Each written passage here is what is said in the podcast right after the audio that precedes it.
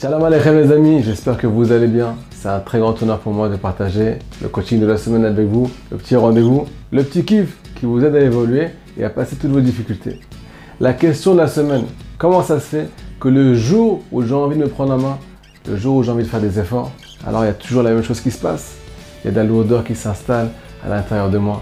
Des fois c'est des palpitations, des fois c'est des questions, des fois c'est des remises en question trop fortes pour m'aider à passer à l'étape suivante. Alors que j'ai une super bonne volonté, j'ai envie d'évoluer et de plus me laisser aller.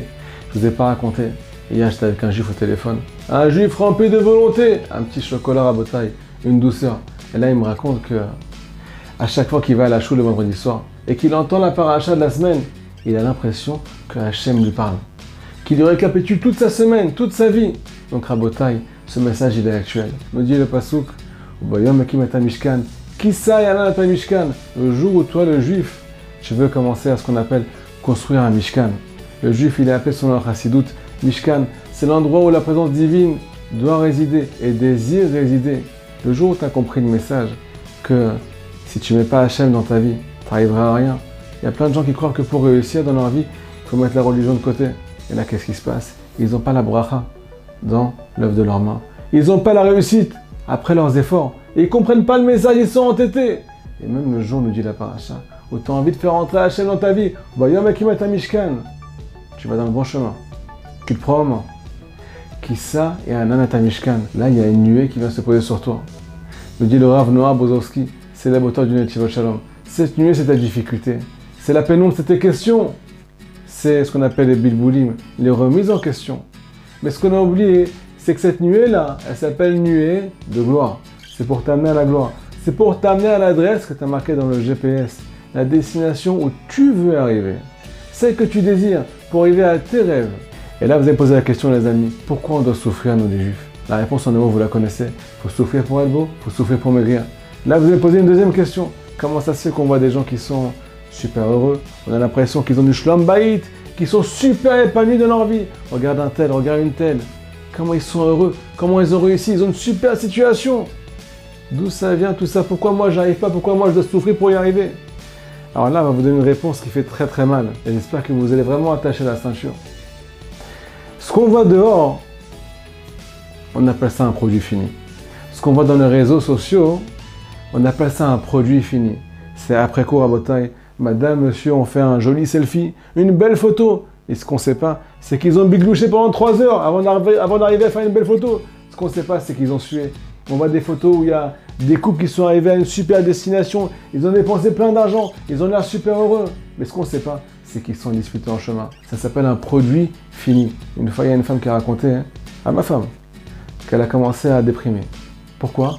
Parce que chaque jour, quand elle ouvre son téléphone, elle voit du bonheur. Elle voit que du bonheur.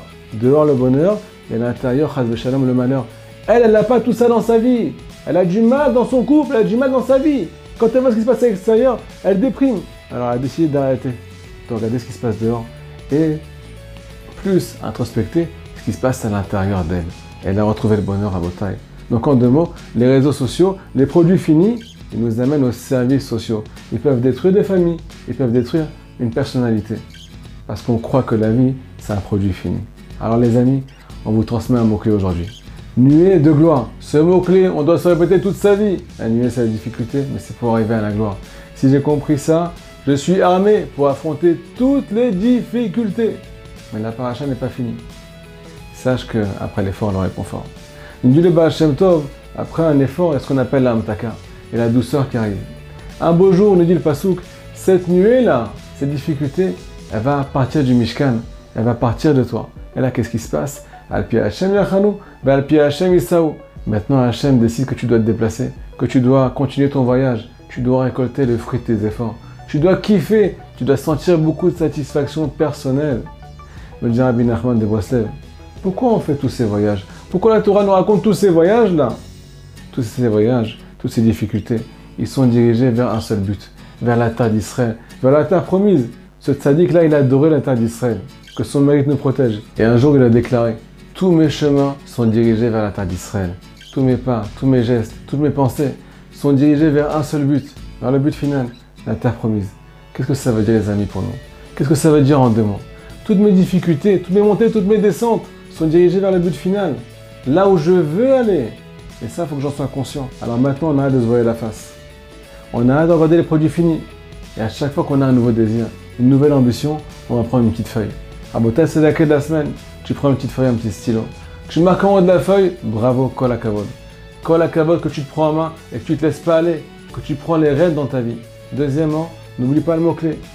Nuée de gloire. La difficulté, c'est pour arriver à la gloire.